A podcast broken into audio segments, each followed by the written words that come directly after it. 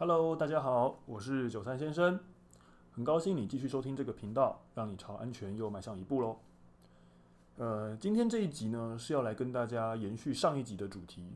啊，那上一集是跟大家聊到我们在公共场所有哪些事情可以做，有哪些准备工作可以去进行，让你自己在这个公共场所里面呢会有更加的安全保障。OK，那其实老实说，我本来没有预想到讲到公共场所这个主题会分成上下两集啦。只是因为上一集呢讲着讲着，就一个不小心又聊到了我最在意的就是态度问题，所以整集下来，我发现呢也只跟大家讲了两个实际的做法而已。所以今天主要就是来跟大家补充，呃，我到公共场所去的时候，还有哪些做法可以让我的安全更加有保障。那在开始之前呢，也是简单先跟大家跟大家复习一下上一集提到的两个动作。第一个，如果你看得到的话呢，快速的瞄一下现场的受信总机。那如果这个总机上面呢有异常的闪烁灯号，就是代表这个场所它的警报设备是无法正常运作的。当然，这个场所的安全就比较没有保障。那第二件事情呢，记得去观察安全门梯的位置，并且呢去记下你的逃生路线。以免真的发生火灾的时候啊，你会慌不择路，不知道该往哪边逃。那除了上述这两点之外，还有哪些事情是我们可以做到在公共场所去确保自己安全的呢？接下来呢，我会去查看安全门梯的同时，去确认它的防火门是不是有好好的关闭着。OK，我想之前呢也有很多次的机会跟各位伙伴介绍到防火门这个东西。所以，我相信大家现在应该是对于防火门的用途和重要性是有一定程度的了解的。那如果讲到这边，你发现你已经忘掉它的用途，或者是你根本不知道防火门是做什么用的，没有关系，请你呢赶快回去复习第四集的社区搬运工。我在这边先等你三秒，让你复习完。三、二、一，好的。那因为安全梯那边呢，一定会有防火门。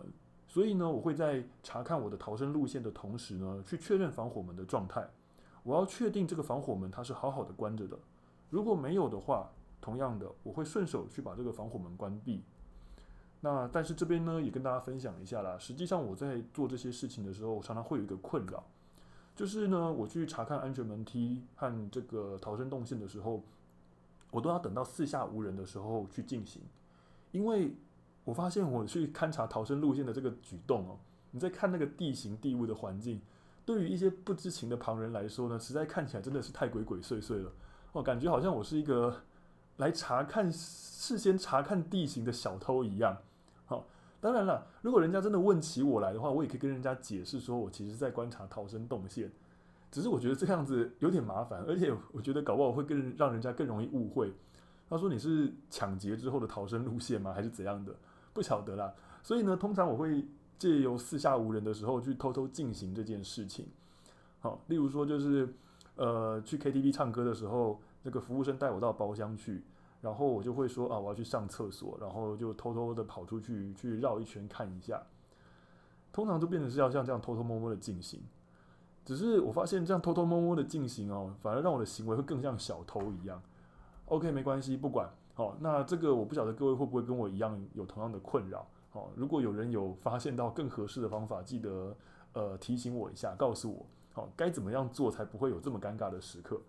至少我啦，至少我目前为止，我都是利用一些借口或者是没有人的时候，自己跑出去查看这样子。好，那我们查看完逃生路线，确认了防火门的状态之后，我们继续延伸下去。这个时候，我通常会更进一步。去走看看那个安全梯，好，大家一定要记得啦，就是你不要以为安全梯长在那边，它就一定有用，知道吗？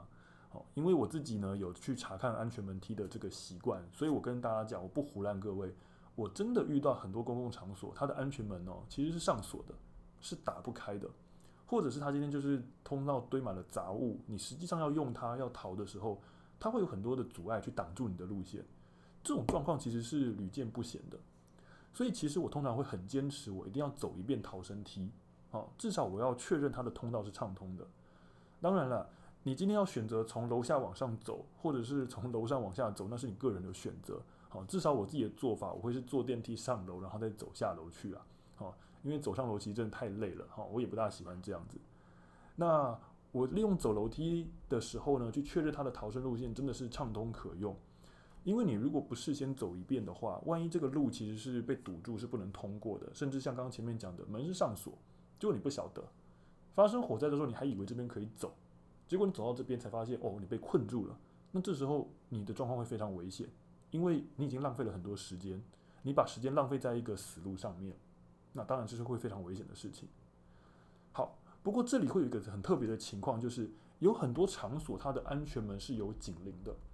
就是他今天可能是为了呃防盗或是门禁的要求，结果这个门呢、你如果去推开它的时候，它会有警铃去响，会作动，会响这样子。那这种状况，当然我也不可能勉强自己或勉强各位说，你一定要去查看它的逃生动线。这个状况会有点类似上一集跟大家讲到的受信总机，好，因为受信总机你不见得一定看得到。那同样的出现这种状况的时候，你的逃生路线你不见得能够去查看。这个就是在公共场所，其实你真的会遇到的一个困扰，就是这些准备工作啊，跟这些查看的事项，其实你不见得每一项都能够如愿做得到，所以变成是我每一件事情都会尽量去做。如果有一其中一样做不到，至少我可以用其他几项去弥补它。好，所以如果是我的话，各位，如果我今天在这个公共场所，我没办法确定逃生路线 O 不 OK，我接下来呢会去寻找适合避难的地方。那这里我要跟大家插播一下，做个名词解释。将来啊，在这个频道里面呢，大家可能会听到我很多次使用“避难”这个名词。诶，其实要跟大家解释一下，就是避难跟逃生，它其实是两个不一样的动作。我们在讲到火火灾现场的时候，其实大家很习惯会把避难、逃生放在一起讲，讲是避难、逃生、避难、逃生。但实际上，各位这两个是不一样的概念。逃生呢，是指说。我今天逃离火场，哦，我离开这个起火的建筑物，这个叫做逃生。那避难呢？你不一定是往外逃，避难是指说我去寻找一个安全的地方，哦，去躲避火灾。那只要这个地方不被火灾给烧到，或是不被浓烟给波及，好，那这个地方避难，它一样是可以让我活着，好，离开这个火场。所以其实大家这里啊，一定要建立一个很重要的观念，就是火灾现场它的应变呢。逃生不是唯一的选项，好，没有人告诉你说火灾现场你不逃一定会死。事实上，这是很普遍的错误印象。我为什么要特别强调这一点？因为在火灾现场的某些状况，其实你是不应该逃的，你乱逃反而会死。这个日后再跟大家一一做解释，说做说明。好，而且我会举很多的案例，让大家相信这件事情。在这里呢，今天请先大家接受这个观念。请大家先接受这个观念，好，我日后再跟大家解释。请记得，火灾现场不是只有逃生才能活下来。所以回到前面的话题，如果今天在公共场所，我不确定我能不能逃生，好，我没办法去查看我的逃生动线是不是安全，或者是我很确定我今天是不适合逃生，是没办法逃生的。那这个时候呢，我会在公共场所里面找一个安全的地方来进行避难。那当然，这个安全的地方绝对不是说我发生火灾了我才来找。就跟前面讲的一样，你不可能说发生火灾了才去看哪些路可以逃嘛，所以我一定是事前会去查看哪个地方能躲，哪个地方可以适合避难，哪些地方不适合。因此，我到了公共场所，我做的最后一项准备工作，就是我会先确认一下，等一下我要待的这个地方，它到底能不能躲避火灾。例如说啊，我住饭店的时候，我会检查我的房间；我去 KTV 唱歌，我会检查我的包厢。那我去学校上课，我会检查我的教室。像这种情况呢，我会知道等一下我待最久的房间在哪里。那我就会好好检查这个房间，看它到底安不安全，到底能不能躲。那怎么检查呢？呃，简单讲，我会先看它的隔间是不是易燃材料，然后看看它的房门能不能挡烟，看看它的房门能不能挡热，然后房间有没有对户外窗户，房间有没有中央空调啊？如果有中央空调的话，我要怎么关掉这个空调呢？看完这些东西之后啊，我就可以大致判断说，哦，我这个房间到底安不安全？如果发生火灾了，我能不能躲在这边避难？那如果可以，我就在这边安心避难。那如果不行，那我就要去弄清楚离我最近的安全房间到底在哪里。一旦我掌握了这些资讯之后啊，我就能够预先规划好我的计划。万一等下发生火灾的时候啊，我要怎么样做才能够全身而退？如果你没有事先把这些场所的环境弄清楚，做到上面这些事情的话，你真的遇到火灾了，你会对于你自己的应变策略呢，会毫无头绪，你甚至会对自己的应变呢产生怀疑，你会觉得说，诶，我好像这样做也不对，那样做也没把握，到最后你就变成是跟他蒙运气，跟他赌一把，只是你拿你的命去赌，这值得吗？所以呢，今天最后呢，再跟大家复习一下，呃，我们来到公共场所要确认的事情。第一个，瞄一下受信总机，看看有没有异常灯号。第二个，查看安全的门梯的位置在哪里，逃生路线怎么走。第三个，确认一下防火门有确实的关着，没有的话，顺手关闭它一下。第四个，亲自走一下逃生通道，确定一下门没上锁，通道没有阻塞。第五个，检查自己等一下要待的房间，它到底是不是安全的。如果不安全，确认一下离你最近的安全房间在哪里。